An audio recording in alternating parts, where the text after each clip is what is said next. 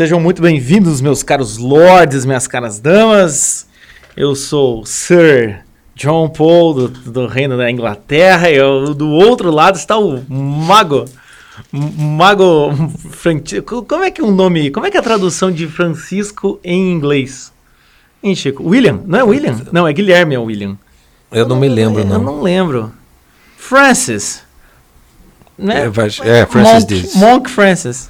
Acho que e vai assim, ter que ser isso e hoje, né, Right into this world, all along, Jack Steller, na Idade Média, sendo aconselhado por Mindinho do Game of Thrones, é o maior crossover da história. Juntaram todo mundo. E com certeza algum daqueles caras ali já participou de algum Velozes e Furiosos. Eu acho que sim. Dá Eu não é fui certeza. conferir, mas certeza, certeza. Certeza. Certeza, com certeza. É, porque tem uma, é, é multiétnico, né, cara? Praticamente na, na Inglaterra lá do, do, do século, sei lá que século que era, tinha, tinha, tinha japonês. Tinha, tinha tudo, tinha tudo, tinha tudo lá, cara. Japonês, negro, Até o. Botaram a, a, a, a, a, maga, né? A maga representante de Merlin, fizeram ela ser uma mulher. Né? Não, tem de tudo, tem de Tá tudo, tudo nesse Rei. Arthur. Né? E a lenda do Excalibur. Ah, porra. Mas é bonito, é um bom filme. Eu gostei, eu gostei do filme. Você, Não, é um filme- aça- filme- açãozão, filme- assim, é, é, é bom. É, eu, eu, eu tenho, eu tenho uma implicância com, com o estilo do Guy Ritchie. Eu acho muito MTV demais, né? Aqueles. aqueles- Guy Ritchie é o diretor? É o diretor. É, Tá, é, é- o é- produtor é- diretor. Que, como é que é o nome daquele cantor que é Ritchie? Não é Guy Ritchie. é muito, né? Você Foda. tá falando do Menina Veneno? É esse? o abajur cor de carne? Menina Veneno, meus amigos. Ó, que tá, hein? Essa trilha. Tá escolhida a música no final desse podcast porque não interessa. É assim que nascem as lendas nesse podcast, entendeu? Menina Veneno. Puta, Você foi do Guy Ritchie pro Ritchie. É isso aí, gente. Menina Ritchie tem grandes clássicos, cara. Tem Pelo Interfone, a música do Ritchie. É sensacional, sensacional. E você aí falou, eu vou ouvir isso daqui, Rei Arthur, podcast sobre vocação, uma coisa meio nobre. É isso, caímos no Menina Ve- Veneno e você vai passar esse podcast inteiro com ela na sua cabeça. Vai, Entende? que vai. Eu vou falar igual a maga do Merlin. Olha, você vai ficar meio mal depois da picada da cobra. Fica meio mal, você vai ficar lembrando dessa música, mas depois você vai ver que é bom, entendeu? Você vai, entender que não Você vai ter ouvido no primeiro lugar. Você Eu devia saber. Ah, ah, Eu fiz, eu fiz uma playlist pra mim dos meus anos 80, com tudo que eu escutava, que eu gostava, mesmo aquilo que eu não gostava, mas que tocava, porque eu queria só o- aquela coisa pra voltar no tempo, sabe? Tem, tem, tem um negócio no Spotify chamado Rádio Anos 80, Chico. Você não, Não, não é, o- não é o meu, não é o meu. Eu quero as minhas, entendeu? Eu quero só escutar referências minhas. E aí Tá. então tem um monte, de, obviamente tem um monte de lixo. Menina Veneno, eu não consegui colocar. São Não. 30 horas de música, Menina Veneno. Na última semana eu falei, tá, já tem 30 horas, não vai fazer sentido não ter Menina Veneno. Então eu pus Menina Veneno. Você Entendeu? pôs Menina, Menina por- Veneno é aquele, aquele meu último, último momento do filme ali, sabe? Quando puxa você pra lama, você precisa olhar pra isso e ver que você gostava também dessa merda. Você escutava, É. senão você não será quem você tem que ser. É, viu, gente? Às vezes o que acontece? A gente não tem a dama do lago pra fazer você enxergar o que você não quer, entendeu? Mas tem uma menina veneno. É, mas tem a menina veneno, tem, um, tem dois curitibanos aqui. Cara, falando em música, foda-se o tema do podcast. Falando em música, eu tava ouvindo, eu tava indo comprar um negócio lá, um, um plug aqui do, do, do negócio, do microfone. E eu botei no rádio, tem uma música da Rita Lee chamada Normal em Curitiba. Fica aí a dica, meus caras. Procure. Normal em- a aposta. Já que a gente falou de menina veneno, Você não fica aí essa dica. dessa música? Da, Eu não conheço essa história dessa música. Ela, ela veio fazer um show aqui, era aquela época em que as curitibanas faziam topete na cabeça, sabe? Lembra? As, as- os curitibanos botavam topete. E ela Uhum. Sim. tava no show, no palco, ela olhou. E ela, gente, deixa eu parar uma coisa. Por que, que vocês estão tudo de topete aqui no negócio? e aí todo mundo uma zoeira no troço, daí ela fez a música depois, normal em Curitiba. Quero ser normal em Curitiba, entendeu? Ah, agora entendi. Então tá aí, meus amigos. Também você pode, é ouvir, pode ouvir essa música. Agora, agora faz sentido. Agora faz sentido. Mas enfim, vamos lá, voltando, voltando. Né, esse, d- dessa vez fomos, não só o Francisco, fomos até a Inglaterra, a lendária Inglaterra do Rei Arthur, para descobrir que treta tava pegando. E hoje vamos falar, como vocês já viram aí, no, no nome, é Rei Arthur e a Lenda da Vocação. Dividimos em três partes, como vocês já estão acostumados. A primeira parte é o aparecimento da vocação, né? Ou seja, essa questão. Depois, não é aparecimento da vocação, mas é, o, de certa forma, o, o preâmbulo da vocação. Segunda parte, a gente vai falar sobre a revelação da vocação. E por último, a realização. Então vamos lá, Chico. Jack Steller, pobre menino, foi morar na zona. É isso? zona. Apanhou. Puta que eu pariu. né? É, ele, ele, ele tava no Brasil e aí tinha que descobrir que ele tinha que voltar pra Inglaterra, né? Basicamente isso. Porque é o período que ele tá no puteiro, né? Os melhores amigos, né? As putas, os amigos são bandidos, você tem que meio que se virar pra. pra, né? pra, pra- você- você enrola. Até Viking tem medo de, de, de, de brasileiro, se você for pensar bem, cara. É né? verdade. Se você bota, bota um Viking numa favela do Rio de Janeiro pra ver quanto tempo dura um Viking, cara. É, não, é verdade. Não, Não é? dura, não dura, não vai durar nada. Não dura. Ainda mais com umas moedinhas no bolso. Moedinha no bolso, ele nem, nem precisa fazer muito esforço. Já perdeu já em três passos dentro, da, dentro, da, dentro de uma favela. Já era, entendeu? Já era, já era. Então, mas assim, ó, vamos pegar assim, ó, vamos nos colocar no lugar do, do, do personagem lá do, do- do- do- Eu só consigo falar Jax. É, não, o se você não consigo sabe do que a gente Rei tá Arthur. falando, se você não tá entendendo nada, você que não tem imaginário formado, auto-imaginar, não é nada demais, gente, é só você assistir Sons of Anarchy, entendeu? Você assiste Sons of Anarchy, ou bota lá o trailer do Sons of Anarchy, você vai entender o que a gente tá falando aqui, porque é o Jack Steller, entende? É ele. É o- é o e vai, vai ser esse nome, é Arthur? Não, Arthur, tem uma hora que chama ele de Art. Hey Art. Ah, vá, É, esse, esse é o problema do Guy Ritchie, você tá né? entendendo, cara? O, o Rei Arthur, ele não cresce sabendo lu- lutar espada. Ele, ele aprende a lutar jiu-jitsu junto É. com num, num estilo Matrix, né, de, de filme. É uma mistura, cara, que ele faz ali que que enfim, não, não, tô- não fica ruim, mas eu falei, nossa senhora, cara, isso daqui uns 30 anos vai ficar tão datado que, que eu É, não sei, é. sabe? É, é- exagera É, mas, demais. mas eu acho que ele pensa, aqui 30 anos eu vou estar morto mesmo, foda-se, eu quero é o dinheiro. Então é, Pode- é pode ser, isso aí. pode ser. Até Mas tem, tem uma trilha sonora que não encaixa muito bem. Ele, a mãe, Ah, no é começo, a mãe morre assim, tá caindo no- no- na, na água. Veja, eu achei que ia entrar um banjo, uma música assim, aquela, aquela música Mas de é- taberna. É, Entra um uma. estilo videoclipe de MTV. É, Qual videoclipe faz sentido, cara? Você já parou pra pensar que Da a banda Gentileza faz. Então, bom, vamos falar para as pessoas assistirem então e nos darem o seu a sua opinião. Acho que não, não precisa, gente. Não, é eu- brincadeira, eu- eu é acho- brincadeira. Eu quero, eu quero entender a análise do sentido simbólico do caminhão indo para Almirante Tamandaré carregando um bando de homem tocando vestido de freira. Deve ter um significado. Deve maior. ter um significado, não é? Não, mas é verdade. É, é- é um ritmo, é um ritmo muito frenético, né? Aquela cena que o, ele vai explicar pro sujeito lá da guarda o que que aconteceu. Que... Chegou uma hora que eu falei, ah, galera, tô cansado, velho. Daí vai e volta. Não, daí falou com isso, não. Daí fala com, fala com outro, fala com outro. Fica que ele vai e volta, vai. Parece. É mais rápido que Billions aquilo ali, porra. não dá, muito- né? É muito, dá. é muito acelerado, muito agitado. É esse estilo MTV que você começa desse jeito, videoclipe, tal, tal, tal, e termina de maneira melancólica, como hoje a MTV termina, né? Fazendo programa de férias com o ex. Que tipo de, que tipo de gente, cara? Que tipo de gente se submete a um negócio desse?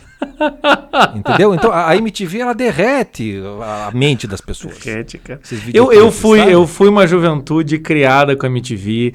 Eu ficava vendo aqueles negócios. Tinha, tinha inserção do Garoto Enxaqueca. Tinha, tinha mil coisas, cara. Aquilo frita a cabeça de uma criança. Sim, Mais do que você Acompanhar o, o Casé apresentando o videoclipe. acha. É verdade. Mas imagine, cara, né? Tipo, né? o João Gordo. É uns troços, sei lá, enfim, é- é- é essa, essa estética MTV que tá ali no Sim. filme, eu acho que ela, é- é- é- ele, ele exagera um pouco mais, mas não, mas não perde aquilo que é uma, uma, uma, uma- estrutura bem montada, vai, da história. Porque você tem ali vários símbolos sendo us- usados de uma maneira até bastante precisa, com, com um equilíbrio simbólico, né? Da, da espada, com a torre, serpente, com a águia, o, o, o, o, o filho do rei no puteiro, o outro rei lá querendo construir a torre, né? O do, do irmão e tal. Sacrifício de inocente, a vilã é uma É. polva. É, É, do, do- do- mesmo jeito que o Arthur tem que ir pra Terra das Sombras pra descobrir quem ele é, o, o, o rei rei, o usurpador, ele só é o que é porque ele desce lá naquele fosso, encontra com a feminista, daí pé, mata a família, joga a família para as feministas, daí ele consegue ter o poder que ele não tinha. É, é- é- a coisa vai, vai num. num- É, né? é- é a lacração ali, né? Paga o pedágio para as feministas para poder Paga o- se é. ver livre. É, é, não, nem, nem toda feminista é daquele jeito, mas as, né, as que fazem barulho costumam ser. Então, então é, eu respeito as feministas que não são como aquelas, aquelas ali. Que deve ser um esforço. Que a gente faz, a gente faz esforço. É, é, então tem, tem to- toda essa coisa do filme, mas vamos, esquece essas coisas todas, tudo aquilo que você já sabe, né? Do, do rei e tudo mais. Vamos se colocar no lugar do personagem, né? Que é Arthur, mas ainda não sabe que é rei, nem desconfia que possa, o- possa o que- ser filho o- de quem é. O que a gente tem que ver, assim, né? Quando a gente vai ver narrativas épicas como essa, sempre tem esse tipo de, esse tipo de, narra de, de cenário, né? Eles mostram. é, O Senhor dos Anéis tem o mesmo cenário, né? Mostra o cenário amplo, a seriedade das coisas, É. o drama que, que, que, que, que, de certa forma, é a fonte da vida do sujeito, né? Que, o, o, o que aconteceu antes da história. Aí vai reduzindo, reduzindo, reduzindo até chegar num sujeito que é, que é sempre o desinformado, entendeu?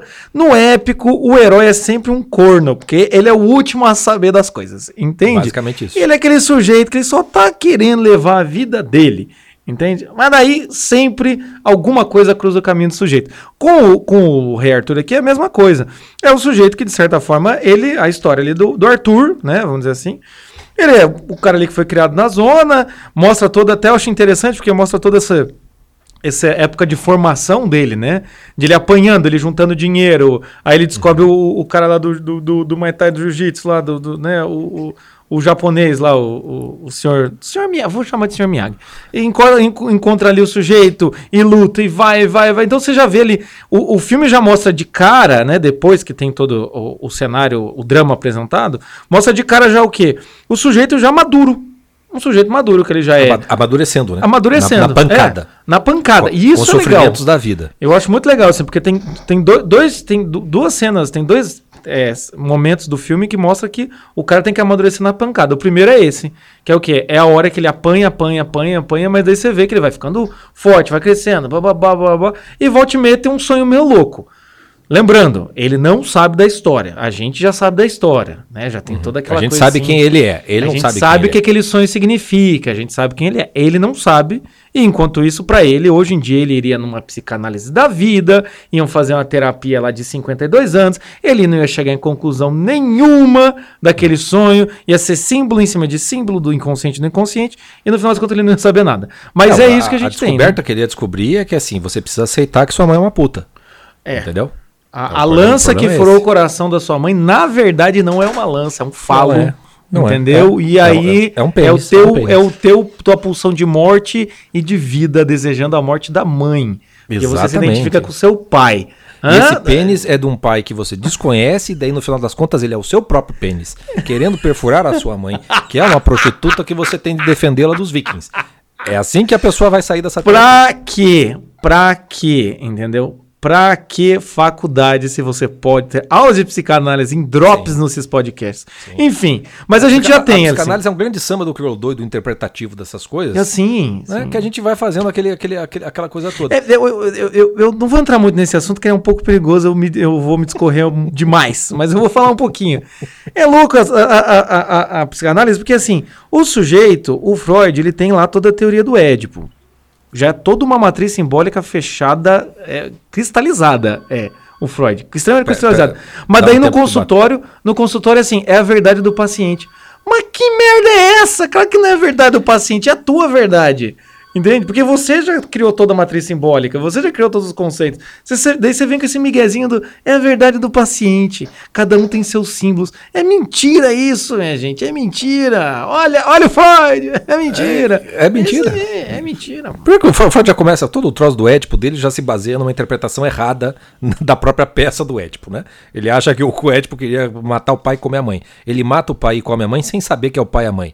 Meu querido, se não tinha consciência, ele não quis nada disso que você tá falando que ele queria.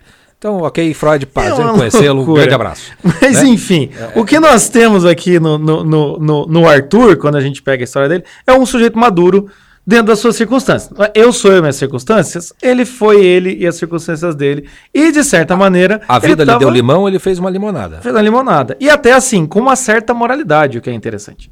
Né? Ele tá defendendo quem quem é, Sim. quem, é- quem amou ele, ele tá amando. Ele tá, ele tá servindo aquele povo ali, né? Ele tem, ele tem um sentido de honra, né? De hon- honrar pai e mãe. Né? Quem são? Quem são o pai e a mãe dele? São aquelas mulheres, boas mulheres que o salvaram. né? E ele passou a vida inteira vendo elas sofrendo pra cacete com o trabalho que elas faziam, porque elas apanhavam direto também. Ele não se michava, né? Ele apanhava como moleque. Tem todo um desenvolvimento, né, de uma criança brasileira normal, né? Ou seja, a vida é uma merda, você tá apanhando pra cacete, não tem perspectiva disso aqui ser melhor, a não ser que você vire o, o dono, o dono da boca, entendeu? Que, é- que é isso que acontece com, com ele. Tem uma, uma coisa que é legal de, de- de- Você falou do, do Senhor dos Anéis, antes que eu me esqueça. É, dá pra fazer um paralelo entre o Rei Arthur do filme com, com o, o Aragorn, né? Que o Aragorn, no começo do Senhor dos Anéis, ele é o passo largo, né? É, ele, ele não é, ele não está assumindo a função do rei dele, ele é um... Uma espécie de... de, de, né, de- Ranger. de- de Ranger, né? Né? Um- Lonely Ranger, né? O Cavaleiro Solitário, meio justiceiro e tudo mais. Mas ele sabe quem ele é. Ele sabe de quem ele é filho. Ele sabe aonde ele deveria estar. O, o drama do Passo Largo para virar o Aragorn é de outra ordem. É, é de encarar encarar uma série de coisas que ele sabe quais são. O caso do Arthur ele é melhor pra gente simbólico no Brasil. Porque no Brasil, de, de cada 10 pessoas que nascem, 72 não sabem o, o que tem que fazer na vida. Entendeu? Eu Estão tava entre completamente perdidas. 72 e 124, mas eu vou, Mais vou ou confiar em você. Eu sou uma pessoa otimista, por isso. É, é, as pessoas simplesmente não sabem o que elas têm de fazer da vida. Elas, é, é, é aquela expressão que a gente usa várias vezes, parece que foram cagados na vida, entendeu? Sim. Não sabe o que fazer. Então, essa realidade de você não saber por que, que você está aqui, pra que, que você está aqui, o que, que você tem que fazer, É e olhar é para é um meio hostil, É o clássico do Dom Covim, Oncotô, Poncovô. né? mas, num, mas num meio que é muito hostil. No qual você tá o tempo todo, parece que você tá tendo que não é só matar um leão por dia, no sentido de, né, just do it, aquela coisa do American Way of Life, você fazer quem você tem de ser, vai lá, né, meu campeão, aquelas coisas de coach, etc e tal. Não, é um negócio que é muito assustador, porque é, tipo, porra, é prostituição, é briga com viking, é não sei o quê, não sei o quê. O cara tem que guardar o dinheirinho dele, você tem que fazer uma ganguezinha pra poder sobreviver, né? Sim. Então você meio que protege o seu. Então a realidade do Arthur, olhando do ponto de vista da vocação, a gente sabe o ponto de vista da. A vocação é. A gente sempre vamos só lembrar, né? Vocação é você é um chamado pra você ser quem você tem de ser. E esse tem de ser não foi você que escolheu. Entendeu? Não foi você que escolheu. Você vai dizer sim ou não. Agora vamos botar, vamos botar a coisa em perspectiva. O cara me, me, me toma consciência de si, achando que nasceu num puteiro, de pai desconhecido. E a vocação dele é ser rei. Como, bicho, que vai ser rei? Entendeu? Co- como que vai ser rei? Né? É, é- não, não tem da onde isso sequer ser concebível Sim. para o sujeito, ser possível. Ou seja, a realidade que a gente tem da vocação para o Arthur no primeiro momento é aquela realidade na qual você não consegue ver nem escutar e se falar você vai rir na cara dela. Entendeu? Ela te parece impossível. É, mas e, e ao mesmo tempo assim, ela parece impossível, mas paradoxalmente, e aí é que vem a coisa interessante, né? Quando a gente fala que a vocação está próxima de você, a vocação Uhum. é um chamado para você, paradoxalmente, ele de certa maneira, ele é um rei da zona, entendeu? Não no sentido de ser o cara que gasta dinheiro pra caralho, mas ele é realmente o dono da, da, É, da boca. Não, não é o rei da camarote, né? É, é, é quase como se fosse o rei do morro, ele ali, né? É. Pelo menos daquela, daquele, daquele espaço ali. Por quê? Ele tem uma ordem, ele tem súditos, né? Ele tem uma guarda, ele tem damas em que ele defende, ele tem uma liderança e ele é o juiz. Ou seja, É, ele é o Zé Pequeno, ele é o Zé Pequeno, entende? entendeu? Não- Tá aí um não- bom não é filme mais o pra gente analisar um dia. A gente tem Mas, que é, analisar. mas, mas- mas a- a- o, o filme do, do, do Cidade de Deus é aquela coisa do guri ali. Se correr, a polícia mata. Se eu ficar, traficante elimina.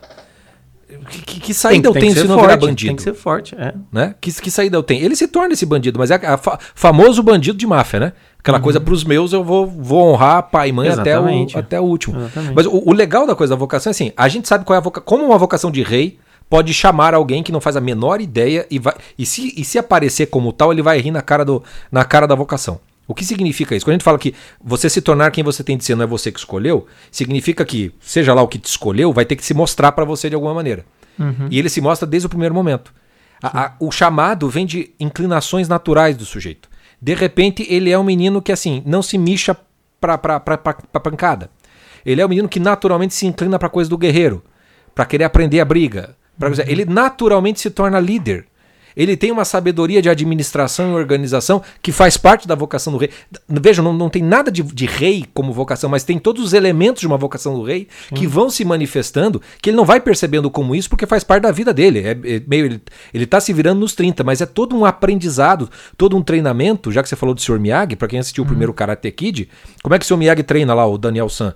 Manda pintar cerca, manda encerar carro. Fazendo, fazendo coisas. Só depois é que ele vai saber o que foi que ele aprendeu com aquilo Uhum. ali. Que era o que teria a ver com o que ele tinha, com o que ele queria, né? Então, com, com o nosso Jack Steller ali, rei Ar- barra Rei Arthur, é isso que acontece. Aonde está a vocação do, do Jack Steller? Está de uma maneira que ele não escuta, que ele não vê, mas está chamando, ele está dizendo sim e ele está se preparando sem saber. Ele está atualizando a vocação dele, mesmo não sabendo que é uma vocação. Parece É, e- que está só se virando. E o o interessante da vocação é isso, né? Se a vocação é um chamado para você ser quem você deveria ser, esse chamado, ele não é um chamado pontual, um chamado Uhum. descarado. Ele é um chamado que vai, vai acontecendo. E se a gente olhar para a nossa realidade, é, é o que eu sempre falo, quando você pega a história de alguém que teve sucesso, seja sucesso, ou sou- foi vocacionado, ou um santo, coisa e tal, e você olha, né, do, do, do, do- do sucesso para trás, você consegue alinhar a vocação. É o que a gente falou no podcast anterior, lá do, do Luiz Gonzaga. A gente consegue alinhar a vocação. Mas se a gente vai realmente do início, você percebe que ao chamado, a pessoa, de certa forma, ela está. de- se ela for madura, como é o nosso querido Jack Steller aí, se ela for madura, de certa maneira, ela está praticamente, né, não é praticamente, mas ela está de certa maneira executando partes dessa vocação, mas ainda não tem uma integração. O que é Não interessante aí, autoconsciência, é, não tem uma autoconsciência. O que é interessante do Rei Arthur é que ele não tinha uma integração e uma consciência. Tanto que os sonhos dele repetitivos, que evidentemente eram simbólicos, que ele via a mãe, via o, o cara descendo do cavalo, coisa e tal, os sonhos deles repetitivos não tinham integração nenhuma com a vida dele. Então ali Era algo, esse é algo chamando ele, né? era, era um chamado para você ver como o sujeito ele pode estar executando e tendo habilidades e até colocando em práticas e atualizando os seus talentos que poderiam culminar numa vocação, mas o que acontece? Se não tem integração do chamado, fica uma coisa que pode ser muito, muito boa. Ou seja, o Jax, ele chegou ali no ponto, o Rei Arthur chegou ali no ponto da coisa do. Ele é um homem forte que conquistou a vida prática e ok, mas não tem a integração de um ser. Ele seria um homem esquecível, vamos dizer assim, podemos dizer. Seria um homem, ele, um homem que mais cedo ou mais tarde ia morrer, mais cedo ou mais tarde ia se apaixonar. Então, não, não ia ter uma- um, um chamado pessoal mesmo, né? A gente pode usar até os nossos exemplos, né, cara? Por exemplo, certos aspectos das, nossas vocações. Vou dar o, o exemplo da- meu, assim, né? É, eu tenho um negócio para escrever, que, é, que, que sempre teve. Como é que, como é que se manifestava para mim? Assim, eu lembro na, época de escola, assim, que às vezes, aula de, de redação, que tinha que fazer lá, e daí o professor ia escolher não sei quem ganhava, assim. Eu, eu nem percebia aquilo, eu escrevia aquilo, tipo, não para ganhar, mas eu escrevia aquilo porque eu falei, pô, isso aqui é muito importante para mim. E aí eu me lembro do professor gostar de uma poesia de um, um cara que tinha reprovado umas 10 vezes, uma poesia horrorosa, já contei essa história aqui, uma poesia horrorosa, eu fiquei puto com aquilo. Falei, ah, tome no cu, não vou mais escrever mais porra nenhuma. Não é porque eu não queria ganhar, é porque eu falei, não, não é isso que é, que é para reconhecer. Quando, quando eu tava na, na, na- na- Quando começou. no final da minha faculdade, que a coisa da internet já estava bem mais começando a crescer, que era a época dos blogs, eu sempre precisei escrever, eu sempre precisei ter blog. Sempre escrevia, sempre escrevia, sempre escrevia, sempre escrevia. A, a- coisa sempre foi, foi, foi dessa maneira. Hoje, hoje eu sei que assim, puta, se eu não escrever, eu não estarei sendo quem eu sou. Sim. Eu, eu sei que eu não estou sendo. Só que não é escritor, que é o, ah, essa é a minha vocação. Não. É, é uma parte desta vocação. Como, como para ele a coisa do rei não é uma coisa de né, só, só liderar, né, só ser soldado ou só ser o sábio. Não, todas essas coisas têm que estar integradas no ser dele. É ser alguém que tem que ter toda, todas essas coisas. Então, co- no teu caso, a mesma coisa lá que você Uhum. É, não, eu, eu- eu- história. quando, quando, eu, quando eu comecei a dar aula também, assim, eu gostava de dar aula, mas não era, eu já falei isso aqui, né? Não era o, não era o público, não era a matéria, não era aquilo. E o mais interessante, eu sempre fui o cara, depois que eu passei por, por dificuldades aí, é, porque eu sempre fui, eu fui o gordinho do bullying e depois eu, eu, eu virei uma pessoa normal em Curitiba. normal em Curitiba sem topete. É, mas a questão é assim, que eu lembro que eu era o, o sujeito que transitava com várias pessoas Eu lembro quando na escola, quando, os, quando a gente tava na oitava série, que a pesada, pesadinha da quinta ia brincar de malha com a gente, é claro que a gente batia neles. Eu era sempre o cara que segurava a galera mais velha, falava pesadinha mais, a pesadinha, vazem daqui, a gente tá jogando malha, vocês passam no meio, vocês vão apanhar. Eu sempre fui aquele, quando eu tinha 15 anos, eu lembro que eu ia sair com meus amigos do grupo de jovens, galerinha do grupo de jovens, rezava até as 8 da noite, a partir das 8 fazia ruaça na rua. O pai do, do, do, do, da, da casa que a gente se reunia e falou assim: Jota, né, não era Jota, aquela era João. João, é, é, você, né, toma cuidado dessa piazada aí, coisa e tal. E eu vi aquilo com naturalidade, porque eu não era inclinado para isso. Até quando eu fui fazer terapia, pelo meu, o meu, meu psicólogo falou essa frase para mim.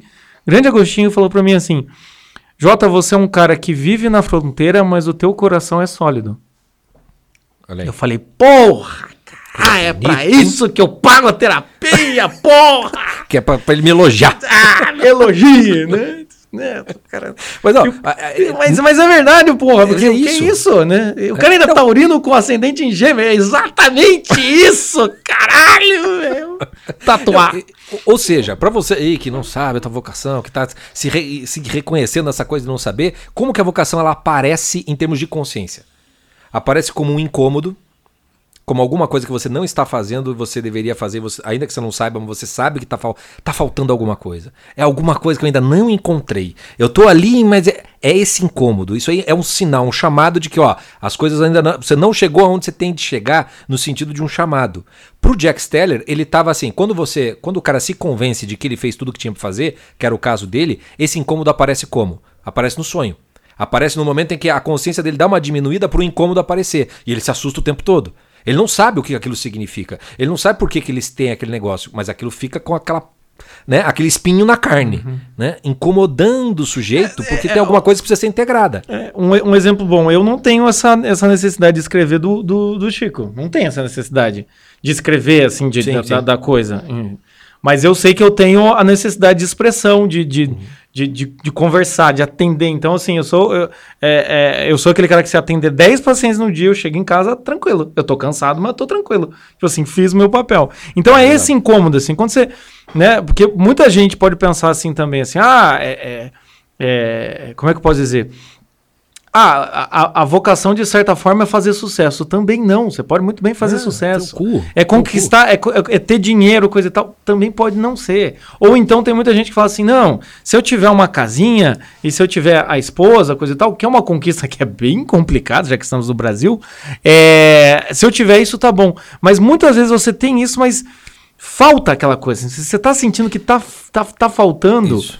Né, tá fal... E a vocação não é uma conquista é meio assim, tá faltando um caminho, tá faltando um rumo para eu, eu tomar. Entendeu? Ou, ou, ou, às vezes não é um a mais que tá faltando, é, é, é, só uma integração no sentido em que você. Opa, é isso aqui. Não importa uhum. se é uhum. grande ou se é pequeno, é simplesmente um. Putz, é isso. Ainda que você ainda nem conseguiu achar um nome para aquela coisa. Tem um momento em que a vocação se revela para você. Quando ela se revela como tal para você, que não, às vezes é por alguma coisa que você tem que fazer da sua vida, ou às vezes é, é, é algo que alguém te diz e te revela, como o Agostinho falou para você. Você, pô, você é um cara que tá né, na, na margem, mas tem um coração sólido. Porra, isso é uma revelação para você mesmo, que você não tinha palavra para dizer para aquilo. Né? Quando, quando você tem a revelação da vocação, tem um negócio que te dá, uma, dá um negócio, mas ao mesmo tempo assim, tá, mas que, que, como é que faz agora? O que, que eu faço com isso? Normalmente, quando a revelação, a, vocação se revela de uma maneira mais clara, você costuma paralisar de medo. Porque uhum. você, você fica desconfiado. Não, talvez não seja assim. Um exemplo meu, o, o, dia que eu escrevi o texto sobre Magnólia, nunca vou me esquecer disso. Um texto que deu 30 páginas de Word. Eu não sabia o que eu estava fazendo exatamente. Eu estava tentando só dizer tudo o que eu achava que tinha que dizer do que eu tinha visto no filme. Eu fui jogando, jogando. Quando acabou, eu olhei para a tela do negócio e falei, não fui eu que escrevi? Quem, quem, quem, quem sou eu? O que, que é isso que está acontecendo? Não sei. Tem um negócio assim que não está no seu controle. Porque uhum. na hora que revela, o que revela para você é o seguinte: filhão, não é você que vai ser e fazer e ser o bonitão. Entendeu? Você não vai ser o cara que vai construir uma torre igual o, o, o rei usurpador. Entendeu? Não, não, a vocação não é isso, não é você construir o seja, o seja fodão na sua vida. O grande ego, olha todos os frutos que eu fiz, olha como eu sou, olha a minha biografia, que coisa linda. Eu vou entrar pra história com tudo isso aqui. Não é essa construção dessa torre. É uma percepção de que você. Cacete, não sou eu que tô fazendo esse negócio É, aqui. não é- Tem é- alguma é- outra coisa aqui. Como é que a pessoa fala? Não é uma escolha de uma narrativa. Não há escolha, Não é, amigo. não há há escolha. esco- E assim, a- então assim, a- a- na primeira parte, então tem isso. Tem esse Jax com esse chamado e esse incômodo. E aí a vida, né, co- como, ela costuma ser, ela vai, ela vai te empurrando, né? E acaba empurrando o, o, o, o, o Arthur ali pra puxar a espada e ele nem sabe o que ele tá fazendo ali. Ele, nem- só quer, se- ele só quer ir embora logo. ele só quer ir embora logo. E aí, é- aquela cena, é- é- eu gosto de épicos, assim, porque tem toda, essa coisa de magia, do, do momento do chamado, que o cara descobre o chamado. É, é legal isso, assim.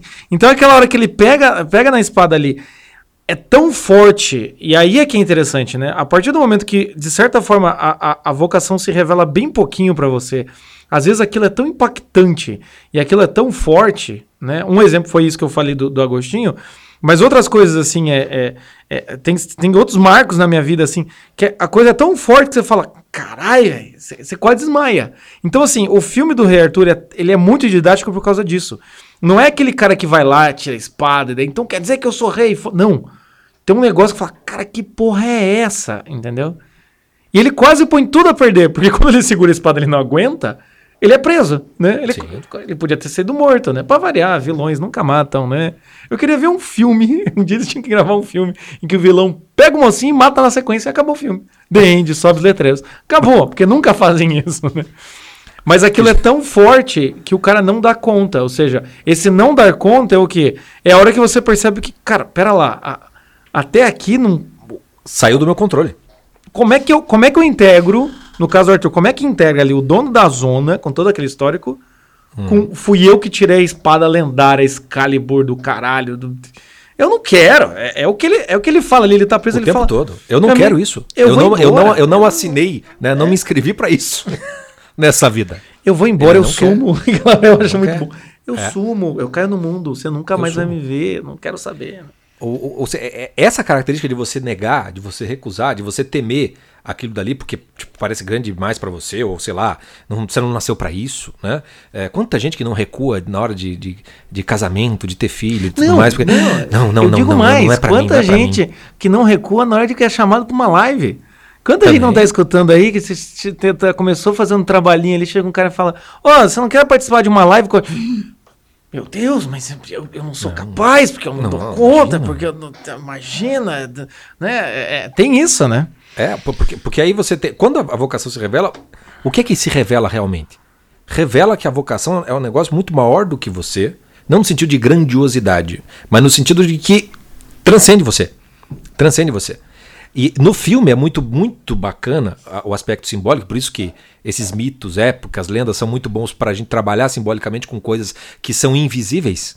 Né? A, a vocação ela, ela tem, ela é toda de ordem espiritual. Toda de ordem espiritual. Maturidade é um negócio no, no sentido, a força de vontade humana faz. Basta você encarar a vida, como dá o, dá o exemplo ali do próprio Arthur, para você se tornar uma pessoa madura. Você se tornar uma pessoa forte. Ser uma pessoa madura é simplesmente se tornar uma pessoa forte. A pessoa que realiza uma vocação não é ela. Porque se é ela que está realizando aquilo, já virou vaidade e orgulho. Já tem, já, já- você está virando o tio do, do Arthur, você não está virando o Arthur. Quando a vocação se revela, o que se revela para você é essa dimensão espiritual que você não escolheu, que você não decidiu e que de certo modo está te chamando de um jeito que é o seguinte, meu filho, ou é isso ou é nada. Entendeu? É um negócio tão foda que você, meu Deus do céu. É, é, ou, ou seja, você vai ter que se submeter, você vai ter que se entregar para alguma coisa. No filme, é a hora em que ele vai ser morto e aparece. Como que. Aí vem a maga, né? Aparece ali a, a, a feiticeira enviada pelo Merlin. Vem uma águia. É a águia que segura o, o, o, o cara que vai matar lá, o, carrasco. carcereiro, lá, o carrasco. Né? E aí depois todos os animais se revoltam, daí vem lá e salvam ele, e aí ele vai começar uma outra, um outro tipo de jornada, que é uma revelação dele para ele mesmo, no final das contas. Mas isso só acontece através dessa revelação de do transcendente para o imanente. A águia ela é um símbolo do espírito da maneira mais. um dos símbolos mais nobres do espírito. Que é a- a- o poder da águia tem um negócio que ela consegue olhar o sol de cara, de frente. Né? Ela, não, ela não desvia o olhar do sol. Ela consegue olhar o sol de frente. Ela é, um, é, é a, a, rainha das E- águias, e, né? E, é- e é o, e, é o, e é o ser que consegue ver, a a visão é mais longa, que vê mais de cima, Exato. Aí que tem uma precisão absurda, a águia, né? Enfim. A, a- a- a águia é isso aí. E é ela que vem e salva o sujeito. E aí, quando você vai colocar toda a questão da vocação, se você quiser entender o que é vocação, você não vai, vai ter um aspecto que vai ter que olhar para dentro de você. Vai ter que ter isso. Mas, mas esse olhar do para baixo, para dentro, vamos dizer assim, só vai ganhar sentido quando ele estiver entregue a algo que é maior do que ele. Porque todo o processo depois, quem tem que conduzir é, é a nossa maga, que eu nem sei direito o nome dela, só sei que ela foi enviada pelo Merlin. E aí tem todo esse aspecto simbólico, né? A espada, ela era, na verdade, a, a espada antes ela era um cajado, havia o rei dos magos, a autoridade espiritual era muito clara naquele reino, e daí tinha o reino humano. É, aí tem lá todo, todas as tretas, não vamos, quem assiste o filme vai entender. Mas é da- daquele cajado do rei dos magos que vai sair a espada. A- Que o, que o Merlin faz, ou seja, aquele poder espiritual está naquela espada e essa espada está encarnada numa, numa, numa geração Linhagem. humana, né? numa linhagem, que é da onde vem o Arthur. Então, quando ele pega aquela espada, simbolicamente falando, é como se ele tivesse então revelado para ele mesmo quem ele tem de ser. né? Qual é a linhagem a qual ele pertence? Qual é a sua vocação espiritual, que é ser o, o- o grande rei? Acontece que ele não dá conta daquilo, ele paralisa, ele tem medo, ele quer fugir. Se o espírito não o guiar, esse cara nunca vai descobrir quem ele é. Exatamente. Por isso que a hora da, da revelação tem muito de uma aposta que você faz, fazendo alguns passos, né? Cometendo algumas coisas, sei lá, escrevendo um livro, né? Essa coisa do, do, do- do- do comunicador, ou do, sei lá, qualquer coisa que seja. Mas pagando o preço de tomar uma humilhação fenomenal nesse processo, mas tem que haver uma submissão a esse aspecto espiritual. E aí, no caso do rei Arthur, né? É, o processo precisava, olha, você precisa saber quem, da onde você é, como que você é o rei. Para isso você vai ter que olhar para uma coisa que você não quer ver para um negócio muito feio. Que é um negócio que é da- da- da- das trevas mesmo, da miséria mesmo. Né? Da- da- do assassinato da mãe, do assassinato do pai, do negócio que ele viu quando era muito pequeno, e é claro que aquilo É, traumatizou. claro que. É, Traumatizou. o, o- interessante é, pra gente entrar na revelação, então é assim, a maturidade você conquista, vamos dizer assim, por forças pessoais, Força de vontade. vontade, força de vontade pessoal, e a vocação é o momento em que você, de certa forma, tem que ser conduzido. Então é por isso que a vocação, até mesmo o o Frank, ele não fala bem de vocação, mas é interessante que o Frank fala sobre o sentido da vida, ele fala que é uma descoberta, né? Então a vocação é- é- tem esse caráter de descoberta, né? E ele fala assim, não é a gente que pergunta para a vida, é a vida que pergunta para a gente o que vai fazer. O que, que você vai fazer comigo? Então assim, é, de Joga, certa joga o Lavelle aí. O Frankel fala de, de- que é uma descoberta, o Lavelle fala que é ao, ao mesmo tempo uma descoberta, uma aposta uma- e uma conquista. uma aposta e uma conquista. É. Então, assim, é- isso que é interessante, sim. O, o que acontece com, com o Arthur ali é que, veja, a, a vocação é revelada para ele no momento em que ele desmaia e, e ele cai ali, e ele tá indo ser, ser morto e acabou ali, entende? Mas o, o espírito, né, a força espiritual vem e resgata ele, entende? E vai o conduzir a partir de agora. E vai o conduzir a partir de agora. Então, a- a- quando a gente fala em vocação, a vocação ela é mais uma entrega do que necessariamente uma força de vontade sua. Por isso que a vocação não é por você que. E, a vocação não pode. O resultado da vocação não pode acabar em você. O resultado da vocação é como se você fosse um instrumento da mão do espírito. É, a vocação é isso. É quando você se amolda por causa de uma missão. Não existe vocação sem um certo tipo de missão. Ali no, no épico fica muito claro. Mas todo mundo que está realizando uma vocação é um certo tipo de missão. E no meio dessa missão você vai ter vários, várias dificuldades. Às vezes a, a pessoa. Dificuldades pessoais, dificuldades do cenário, enfim, qualquer coisa do gênero. Então o que interessa é ali. A partir do momento em que a maga salva ele os, e os caras salvam ele, coisa e tal, entra no segundo momento, que é o momento da- do, do momento do, da reve- revelação, e é um momento de rito de passagem, entendeu? É um momento em que o cara vai ter que. Agora vamos ver se você vai passar no ferro e fogo. A gente já sabe que você nasceu para ser isso. Agora vamos ver se você se entrega o suficiente e permite ser conduzido pelo Espírito. Porque se você não for um instrumento, até no nosso curso lá das 12 camadas, para quem está na confraria, o Chico fala sobre isso. Se você não se permite ser um, um- um instrumento do Espírito, não ser um instrumento da do, à luz da camada 12, você vai querer o desejo da camada 11, que é o sucesso em terra. Você vai querer ser o irmão, Crescer o do, ego. o irmão do o, o rei usurpador, né? Vai crescer o ego. Porque, porque a- a- uma coisa que acontece nesse processo de revelação é que ele vai sendo aos poucos, né? E, e uma das coisas que é legal é o seguinte, todo, todo o simbolismo do filme, ele é um simbolismo psicanalítico, né? Ele é todo, vamos para a terra das sombras, né? Tem toda aquela coisa do subterrâneo, que daí você tem que trazer a, a consciência aquilo para poder ser quem você tem de ser, etc e tal. Tudo aparentemente psicanalítico. Acontece que a psicanálise nada mais é do que uma redescoberta da realidade propriamente espiritual, só que eles não, eles recusam o espírito. Ou seja, quando você recusa o espírito, você recusa a luz. Você fica só com a sombra. Então é uma preocupação tremenda com o inconsciente, é o inconsciente coletivo, é o inconsciente individual, é o inconsciente do quarto escuro da suruba, é tudo, tudo a mesma merda, entendeu? E aí, e aí você vai tentar, você percebe que tem uma realidade que você só pode se só, só pode dizê-la de modo simbólico. Daí vem o Jung, e o Jung vem com todos aqueles símbolos e tal e tudo mais. Eu falei, Jung, vai fazer um cursinho de teologia, meu filho? Você vai aprender tudo isso aí, tudo, tudo encaixadinho. Vai, vai. Entendeu? Mas não vai ficar com essa putaria aí, meu filho. O que, que vai acontecer nessa terra das sombras? Vai ter tudo os demônios, desses espirituais, né? Como diz, o, como diz na, na tradição assim, se a gente pudesse ver os demônios, a gente não veria mais nada. Porque o ar está inteiro infestado deles. Né? Tá tudo, essa realidade espiritual está toda aí. Essa realidade espiritual ela só pode ser simbolizada. Ela só pode ser simbolizada. É, é, é para ficar visível, né? através Sim. de símbolos. É daí que você vem, por exemplo, se você pegar a Divina Comédia do Dante, o Dante começa numa selva escura, acuado por três feras: um leão, uma pantera e um lobo. O que, que, é o Rei Arthur naquela Terra das Sombras, lá enfrentando lá o, o, o morcegão gigante, o, o, o ratão, rato. é, é, daí depois o lobo, etc. São essas feras que estão, entre aspas, no inconsciente dele. Oh, meu Deus. Não, não, não, é, são, são esses demônios mesmo.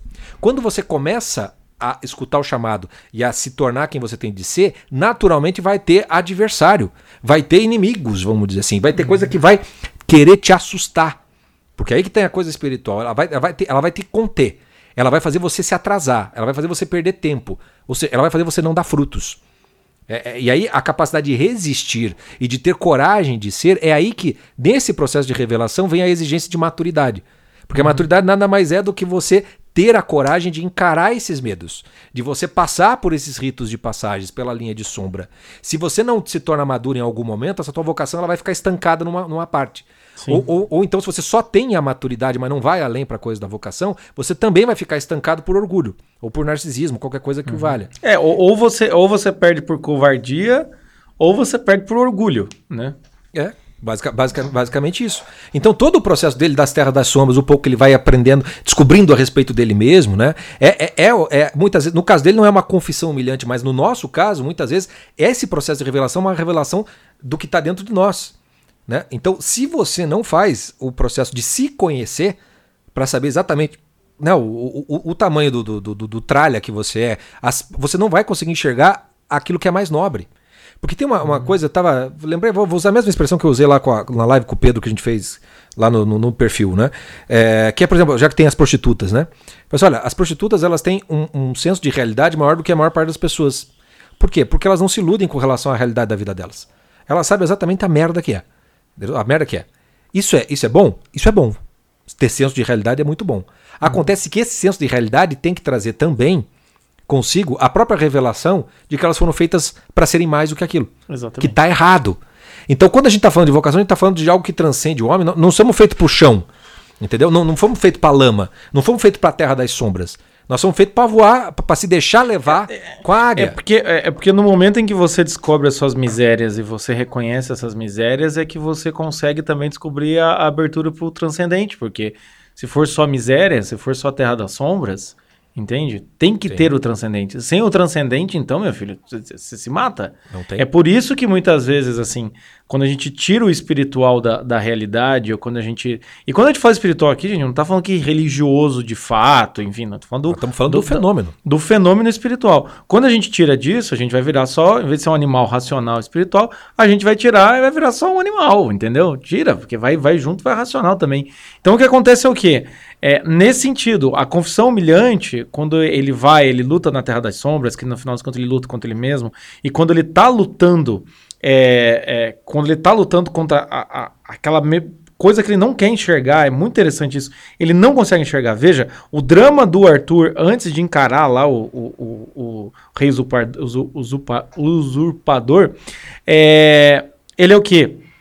É se encarar, é encarar a própria vida dele que ele já viveu então isso que é, isso que é o mais difícil, entendeu? Yeah. É, é, por isso que tem, você tem que ter um autoconhecimento, é por isso que você tem que ser maduro para encarar a realidade, a, a vocação, se não dá merda, por quê? Porque no final das contas, o medo que ele tá de ver é aquilo que ele já viu. Ele já viveu e ele tá com medo de lembrar. Veja que interessante que é isso. Então tem partes da nossa, da nossa alma nessa confissão humilhante que a gente tem que fazer, que é o quê? Você precisa simplesmente confessar para você aquilo que você já fez. Você já fez, você já passou por aquilo. Então por que, que é tão difícil confessar? Entende? E isso é o que mostra o Rei Arthur. Tanto que quando ele sai da Terra das Sombras, ele já sai mais integrado, né? E ele fala, eu vou matar aquele cara. Aí, aí começa essa tentativa de realização. Mas o que é interessante no filme é que, mesmo quando ele fala, eu vou matar aquele cara, ele ainda não tinha domínio sobre a espada. Ele ainda não tinha, ele ainda não tinha se entregue. Né? Exatamente, exatamente. E ele só vai se entregar ao domínio da espada, ou seja, só vai se entregar para aquilo que ele nasceu para ser, é a hora em que ele vê o espírito correndo risco que é a hora que ele tá lá naquele dojo lá de, de luta marcial, lá tudo mais, no, no tatame do jiu-jitsu, e aparece eles com uma faca no pescoço da maga. Ele fala, não, a, maga vocês não vão matar, né? E é interessante, eu gosto do filme porque eles não, eles não colocam uma, uma parcela afetiva amorosa entre ele e a maga, que eu achei que ia acontecer. Eles não colocam isso, mas é muito simbólico. Isso. Quando que, ele, quando que ele se entrega pro espírito? Quando ele vê que o espírito tá correndo risco, que é a maga. Quando a maga tá correndo risco, ele. Aí, o que, que ele fala depois? Ele fala: Eu nem sei como é que eu fiz isso. É aí, quem, aí que você começa a ver assim: Isso é. Como é que eu fiz isso, velho? Eu nem sei como é que eu fiz isso. Eu tava, eu tava procurando aqui uma, uma. Me veio a frase, eu não tava lembrando da frase certa do Padre Pio, né? O Padre Pio diz assim: O medo é um mal maior do que o próprio mal. E, e, e no filme você tem é, essas duas coisas. Ele tem um certo medo de ver o mal, né? que está simboliz, tá simbolizado naquela serpente. Né? A, a, a, serpente, quando a gente vai. Um negócio simbólico. Como é que Adão e Eva perdem o paraíso? Perdem aquele olhar de Deus. Perdem aquela visão direta, que precisam se cobrir né? de, de vergonha naquilo tudo. É pela atuação da serpente. A serpente é o bicho que rasteja, que está no chão. Nós não fomos feitos para ser no chão, nós não somos serpente, mas também não somos águia. Então, se você abandona a águia, a serpente vai te comer. Não tem jeito, ela vai te consumir. Né? É, tanto é que lá no, no, do tio, lá, quando ele vai no poço lá das feministas, elas são tudo meio umas cobras, né? A, a, a, uhum. As mulheres, tudo meio. É, é, meio, meio cobra mesmo. E, e a coisa da, da, da, cobra, do mal, essa coisa de, de, ver o mal, de encarar o mal, vamos dizer assim, é, é uma necessidade, porque o mal em si é a, a tua própria miséria, né? Pode ser alguma coisa de ruim que fizeram para você, como é o caso do Rei Arthur, mas pode ser alguma coisa de ruim que você fez para alguém e você uhum. precisa passar pela, pela purificação disso tudo. Né? O fato é que sozinho ele não, ele, ele não encararia aquele, aquele negócio se não tivesse o espírito guiando na pessoa da maga. Então, no momento decisivo de revelação é quando ela faz aquela serpente aparecer e ele diz: Eu tenho medo de serpente. Eu, não, eu tenho medo desse mal. Entendeu? Eu conheço o mal, mas é um mal, de certo modo, até onde eu posso enfrentar. Esse mal mais profundo, esse mal que eu não, não tenho como enfrentar, ele não quer ver, mas ele precisa ver aquilo. Então aquela serpente morde e ele fala assim: ela vai ficar, esse veneno vai ficar aí, porque é aquilo que ele fala, quando. Ela também fala uma frase, né? Quando surge o veneno, surge também o antídoto. É uma questão de dose. Né? Então é. ele precisa ver aquilo. É, não, não é poder... é ela, né? É as feministas que falam isso. É. É? Não, é. ela fala. Ela fala. Não, não, o, o, mas as feministas também falam, que o cara pergunta assim, por que que. A, não, a, é que ela fala do equilíbrio, tá, isso. É, a torre está crescendo, como é que, por, como é que, por que, que agora que a água baixou, por que, que a espada foi revelada agora? Ele Parece fala, isso. porque a gente não tem controle sobre isso. É a lei do equilíbrio. é a lei do equilíbrio, equilíbrio, que elas falam. E daí ela, ela fala assim: quando surge o veneno, surge o antídoto. Tem sempre essa, essa mesma ideia. Mas ele, ele precisa ser picado naquilo ali. Ele precisa olhar a serpente de frente, de certa maneira. Mas não na base da força da vontade. Aí que, aqui é o legal. É, é, aí ele tem que se deixar que o espírito o conduza. E aí é que, ele, aí que tem a grande entrega, grande, o, grande, grande, o grande momento em que a revelação se torna a realização da vocação, que é quando ele entrega a espada pro tio em troca da maga. Uhum. Ali você tem simbolicamente falar assim: ele sabe o que é mais importante. Ele sabe que a espada não é dele, não foi ele que criou. Isso é dado pelo espírito. Né? E ele troca, fala assim: não, é meio que o teste de Abraão, né? Vai entregar teu filho ou não vai aqui, Abraão? Era isso que eu queria ver. Você fez isso? Então, ok. Quando ele faz isso, e ele sabe então que ele está submetido a essa força maior, como é que as coisas se resolvem? Quando ele salva a maga, o que, que a maga faz? Ela, a, a cena é a águia segurando a serpente. Ou seja, o aspecto espiritual, a serpente não foi embora. Mas é como se fosse uma espécie de autodomínio das próprias paixões do Arthur, esse medo todo, tudo mais, essa maldade toda, esse desejo de vingança dele, agora está todo canalizado numa perspectiva propriamente espiritual. Então, quando tem a última cena da serpente ali que aparece, que o tio mata a serpente pequena, mas a grande maldade que ele fez aparece de uma maneira avassaladora naquilo tudo, o Arthur não tem mais medo. Ele olha na cara do, do, do, do, do mal, né? Olha na cara do perigo, pega a espada de novo e aí vai fazer a última das batalhas. Que é, É. quando ele vai ter a última, a última revelação, né? Que é a grande realização da vida dele. É, não, é, é muito interessante isso, né? Porque, veja, é, é, se fosse por ele, veja, ele falou ali antes, né? Ah, eu vou, eu vou, eu vou entrar pela porta da frente. Quando ele vai fazer isso, eles roubam a maga. E aí ele fala, bem, eu entrego a espada, eu fico com a maga. E aí quando ele entra, veja, veja que interessante, essa cena é muito interessante. Ele é picado pela cobra, ele tá sem a espada, ele é picado pela cobra, e ela fala, esse veneno ainda vai, vai, vai, né, vai trabalhar em você.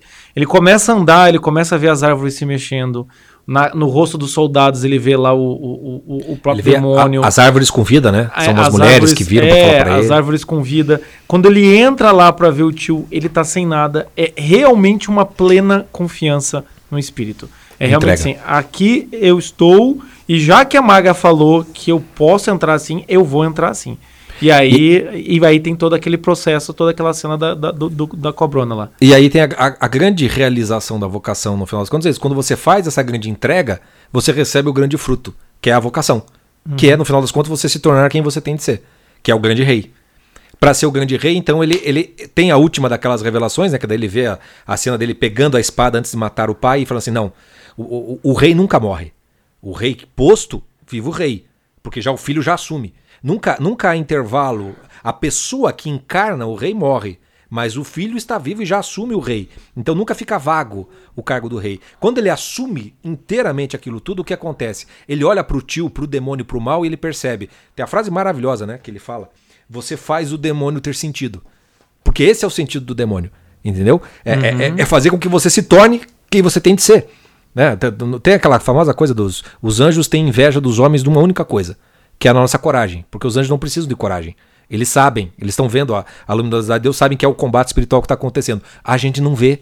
E ainda assim, a gente, na base da fé, se entrega com coragem para fazer essa vitória. Então, quando ele vence o tio e ele se torna o rei, efetivamente, fala, tá aí, ó, aí ele se tornou quem ele tem de ser. A vocação se realiza por completo. E aí é interessante a gente ver que é, é- é interessante a gente ver essa relação do bem com o mal, né? Que veja, quantas. No final, aquele discurso final que ele fala assim: Você me criou, você fez eu ficar forte, você fez. Quando ele fala isso pro, pro Deus. Isso é muito bom, por quê? Porque é exatamente essa a realidade. A gente só vai ser é, realmente. A gente só vai conseguir se entregar e ser um instrumento na mão do, do transcendental, realizando a nossa vocação, quando tem essa dificuldade. Quando tem algo que se opõe e que nos molda, e é a gente se moldando e a gente aprendendo a lidar com essas situações, é que a gente vai afiando a nossa a lâmina na nossa vocação e cada vez mais a gente vai conseguindo ser um melhor lutador e ser um melhor i- i- instrumento na mão do, do, É. do, do espírito. Então é, ne- é nesse sentido, assim, de que realmente quem cria muitas vezes, quem cria a pessoa é as dificuldades. Ela pode muito bem parar no, no nível da, da maturidade, do tipo, sou forte, dou conta da vida, ok.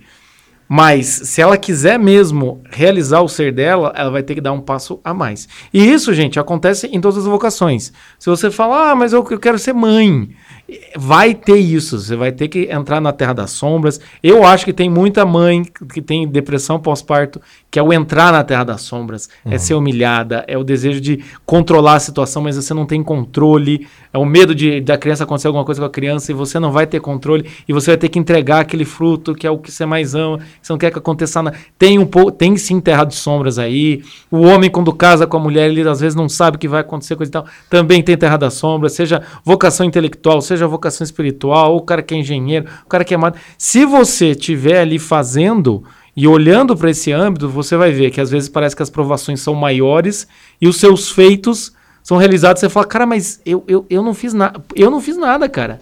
Tanto que muitas vezes a gente vê muitos documentários ou vê histórias de pessoas que você pergunta pro cara, mas como é que você fez isso? O cara fala, sei lá, velho, é só fazer.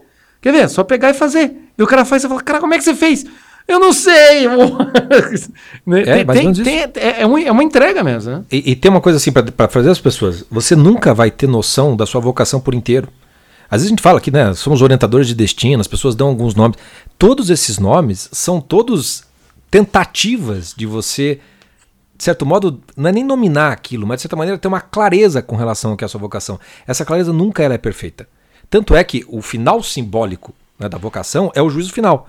O que, que tem no juízo final? Quando você entra no juízo final lá na hora do, do vamos ver, né, na, na coisa toda, você vai entrar lá pianinho e vai estar lá São Pedro, acho que é São Pedro, não me lembro direito agora, com o livro da vida. Licença, licença, gente. Vocês me chamaram? Opa, prazer. João Paulo. Você, ô, São Pedro? Ô, São Pedro. Conheço, oh, conheço de nome. Né? é aquele, aquele famoso momento é que é, é aquele grande. Esse momento, né? Esse momento eu gostaria de estar quando os meus amigos ateus chegarem. Entendeu? É nessa hora que eu só vou dar uma olhada. Ah, tá. tá, tá. Ah, foi que, por falta de aviso. Bonito, bonito livro, hein? Não, é o livro da tua vida. Ah, ah, tá, tá, tá, tá anotado? Que legal, que interessante. E, e, o legal dessa, e o legal do símbolo do livro da vida, o que significa ter o livro da vida, gente? Significa que a tua vida tá toda ali, escrita. Entendeu? Tá tudo ali o que você fez. É só ali que você vai conhecer a narrativa da sua vida. É só ali que você vai ter uma noção de quem você foi e quem você deveria ter sido. É ali que você vai ser completamente humilhado, entendeu? No sentido, olha, eu te fiz para isso aqui, filho de uma puta. O que foi que você fez? Olha aqui, ah, Vocês ficam falando assim, ah, Deus é brasileiro. Eu não quero Deus brasileiro no não, final. Vai não, ser tanto cara, xingamento, não. vai ser humilhação, tapa na cara, vai ser um negócio assim, tipo... Mas, mas também, ao, ao mesmo tempo, vai ter tudo isso e também vai ser aqui, tipo, dá um abraço, vamos tomar Ei. uma. Vai ter essas coisas também, entendeu? Se você tiver do lado eu, bom. Eu acho que eu acho que Deus é italiano, entendeu? Vai dar Pode um tapa na tua cara, assim, tipo. Pode ser. Ah, maledeto, bambino, dá um abraço, não sabe o que tá acontecendo. Você fala, pra onde é que eu vou ali? Tá, tá na, vou? Tem uma porta escura, uma branca, me joga pra branca. mas, mas é, é, é, isso, a vocação é quem, você, é quem você tem de se tornar. E o livro da vida vai mostrar quem você se tornou. E aí você vai ter um comparativo. Assim, ó, Deus fala assim: Olha, olha o que eu tinha previsto. Olha o que eu queria. Olha aqui, dá uma olhada. Era isso aqui, ó. Deus olha para você e fala assim: História tão, uma história tão bonita se você é. não tivesse atrapalhado, né? é igual era, quando era, era só ter deixado eu trabalhar. É, quando eu era, era professor, o pessoal falava aquela piada clássica assim: não, ser professor é bom, só os alunos que atrapalham. Né? Mais ou menos isso, assim. Mais ou menos isso. Então, te, te, porque tem, aí, aí, a gente entra no, no, no último dos. Do, do, porque você tem a coisa da serpente e da águia, que a serpente não é o mal em si. A, a, a gente precisa, como diz o evangelho, né, precisamos ter a, a Uh, acho que é a prudência das serpentes, né? Tem que ter uma certa astúcia, vamos dizer assim. Você tem que saber utilizar esse, esse, essa inclinação para o mal. Né? Quando você está entregue para o espírito, isso vira uma arma do espírito. E não é contra você, é contra o próprio mal, no final das contas. E esse, esse finalmente da vida, da revelação, de quem você se torna, né, é, é, fica simbolizado pela espada e pela torre. Porque você veja que a torre é uma tentativa de ter o poder total, vai chegar lá no, no céu. O que acontece antes da batalha dos dois? Antes a da batalha, torre... quando o Arthur entra, a, a, a espada ela, ela muda a torre toda. Ela, ela, ela já destruiu a torre toda. Tem o último dos combates ali, mas a espada já fez o serviço, vamos dizer assim. Né? E a espada ela é um, um, um instrumento né? de, de ataque, de defesa, do, do, do, que quer que seja. Ela fica equivalente, a, a de certo modo, à, serpente. Entendeu? Sabe a coisa da serpente do. No, vira um cajado, ela vira uma serpente do Moisés no, no deserto, né? A coisa da espada, você saber manejar, a espada pode matar Pode ser uma, uma, coisa de assassino, como pode ser de uma defesa. Então não, não, existe uma, uma, garantia na tua mão. Na tua mão você vai fazer disso aqui um, um reino totalitário. Né? Na mão do espírito, a águia sabe conduzir essa espada. Né? Uhum. O Arthur só é Arthur porque ele deixa-se ser Arthur. Né? Pelo, pelo, pela, pela definição é, propriamente, propriamente espiritual. Então, a grande vocação do, do, do, do, sujeito, no final das contas, é deixar com que, de certo modo, Deus faça ele ser quem Deus quis que ele fosse. Né? E não uhum. pela minha própria escolha. Né? E às vezes, muito nesse, muito nesse caminho, você não vai entender, você vai ficar com medo, você vai ter que. Você, aí você, meu Deus, como é que eu faço? Eu falei, é por isso que se a coisa é espiritual, meu filho, ou você começa a olhar para esse lado, ou você nunca vai entender vocação. Vocação uhum. vai ser simplesmente um capricho.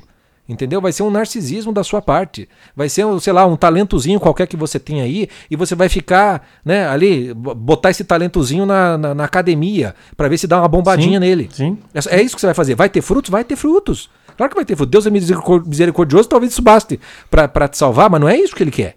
Não é exatamente isso. É aquela parábola dos talentos. O que foi que você fez? Né? Tem nego que enterra, paralisia e não faz nada. Tem outros ali que conseguem um para um, que é na base da força da vontade. Tem outros que é o seguinte: sai semeando isso aí e deixa o espírito colher. Entendeu? Você nem vai saber direito o- o- os frutos que você está tendo ali, porque é o espírito que está É, é, é, soprando. é, e, é, e, é, e é interessante isso porque se não. Como é que eu posso dizer? Se não acontece realmente esse tipo de coisa, dessa, esse, se o teu desejo de domínio, de controle, ele não é reduzido para um certo tipo de entrega, o que vai acontecer é que vai ser uma tensão constante da sua vontade com uma vontade maior e vai ser um um estresse, um, um nível de ansiedade muito grande, um nível de, de frustração muito grande, porque sempre vai parecer que as coisas não estão indo como você queria, né? E você sempre vai ficar nesse, nesse meio termo, assim, né? Do, do, do- né? é, é mais ou menos é, é mais ou menos o que eu estava ouvindo até um, um, um- um sermão do, do padre Paulo Ricardo, ele fala, olha, é, no, no evangelho passado Deus fala assim, não tenhais medo, né? E daí ele fala do que você tem que ter medo. E daí o padre Paulo falou assim: ah, se você tem medo de alguma coisa, significa que você ama aquela coisa, né? Que você não quer perdê-la, né? Se alguém chega com uma faca Claro. na tua pescoço e fala, ó, passa a bolsa ou a vida, você fala, toma a bolsa, né? Sei lá, qualquer coisa do gênero, né? Então, assim, de certa maneira, você até pode, por um tempo, viver nesse, nesse, nessa vida meio da, só da maturidade, da conquista e nesse desejo de controle e, e essa ilusão de controle, achando que você tem um controle nas mãos. Quando você entrega, essa entrega tem que ser total.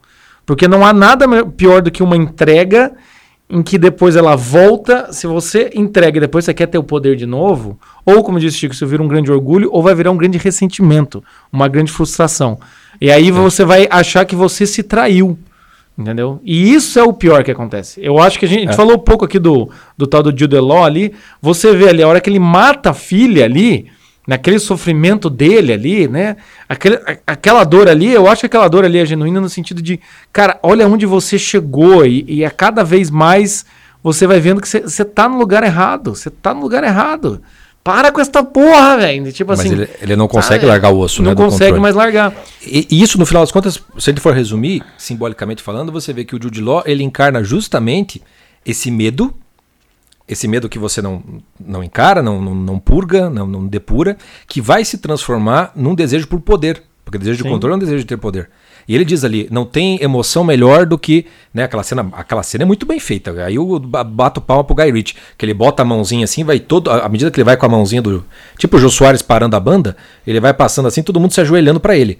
Você não tem emoção melhor do que todo mundo ter medo de você. né? Esse, esse é o próprio demônio, é, é- é o grande Sim, medo. sim. E aí por isso que é bom, por isso que é bom lembrar, né? de novo a frase do Padre Pio, o medo é um mal maior do que o próprio mal. Porque o contrário do medo é fé, gente, não é coragem. Coragem é o contrário de covardia. O contrário do medo é fé. Fé no sentido de você confiar nas coisas. né? Então essa entrega que a gente está falando é essa coisa uma, é, é um grande enfrentamento do seu medo. O medo de fracasso, o medo que você quiser que seja. Mas esse medo ele é um mal maior do que o próprio mal. Porque o mal, quando você faz o mal, alguma coisa você fez. Você tem do que se arrepender. Mas o medo é não fazer nada. É não É ficar paralisado, não tentar fazer nada dessa, dessa vida. Acaba se tornando um mal maior. Porque chega no final do livro da vida, é, é, tá em branco. Entendeu? Você vai ser cuspido. Você não merece nem inferno, você não merece. Porque você É. não fez nada. Então, essa, é, é esse contraste de daquela grande, a grande, o grande é, desejo de controle que controla através do medo, você vê no Arthur que tem um controle da sua vida que vai tendo que aprender a se entregar para o espírito, a ter fé naquele espírito para se tornar quem ele tem de ser. E aí a força do Arthur no final é muito mais bonita, muito mais integrado, né? Para Não, voltar com na frase que você certeza. usou no começo, Com certeza. sujeito integradaço, né? Quando ele fala pros vikings, aqui é, aqui é a Alemanha, filha da puta, se ajoelha já. Entendeu? Fala, isso sim. Lembra aquele 7x1? Aquele, É. alemão aqui em Inglaterra. É, mas é, mas é, é porque é porque a Inglaterra tá, tá meio mal das pernas, né? Não, aqui, aqui em Inglaterra, pô. Entendeu? Foi Shakespeare nasceu aqui, filho da puta. É, mais ou menos por aí. Respeita Januário. É, opa, é, podcast é isso errado. aí, né?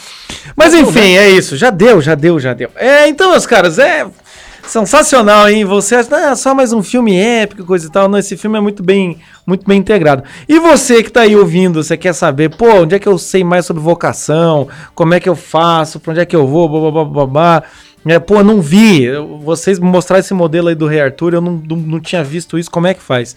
Tem a nossa confraria e aqui a gente deixa um conteúdo para quem quiser continuar aprofundando um pouco sobre essa coisa de que a gente falou hoje. Tem um conteúdo que é o curso do Chico que eu desenvolvendo a imaginação, né, Chico? É, e- Que é e um- é, aliás, esse podcast é uma ótima resposta à pergunta, mas o que é formação do imaginário? O que é educação da imaginação? É isso aí, meu filho. Entendeu? isso aí. você viu o filme, isso aí, você viu, tu- viu o que a gente mostrou pra você?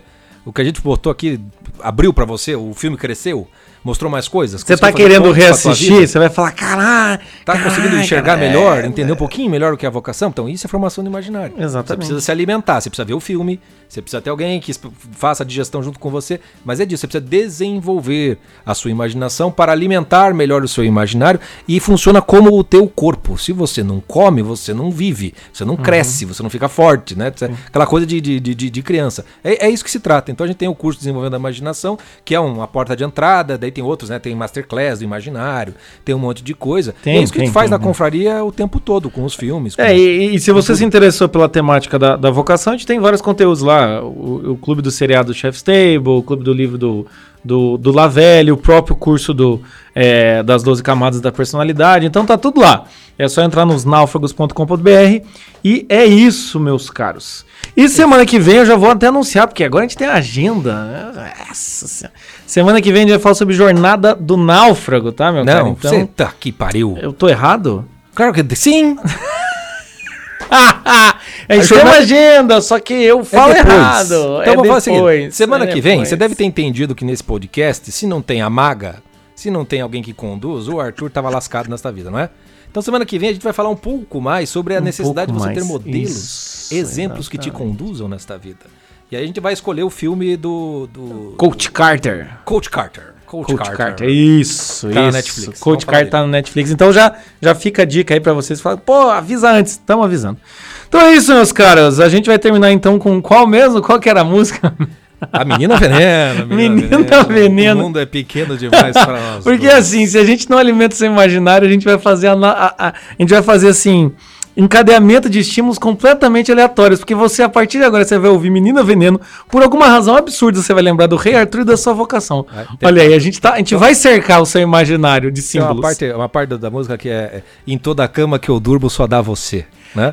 E o povo, o povo já tá assistindo. Todo filme que você assistir, todo seriado que você assistir, você. vo- Chico, você abriu verá a gente. Abriu Você um leque. Não, cara. O Jack Steller, em toda a cama que ele dormia, só dava você a vocação, que era o sonho dele. Puta que eu pariu, você viu, gente? Vocês viram ao vivaço o que é ser guiado pelo espírito. Isso é ser Entendeu? normal em Curitiba. Tchau, gente. Abraço. Beijo.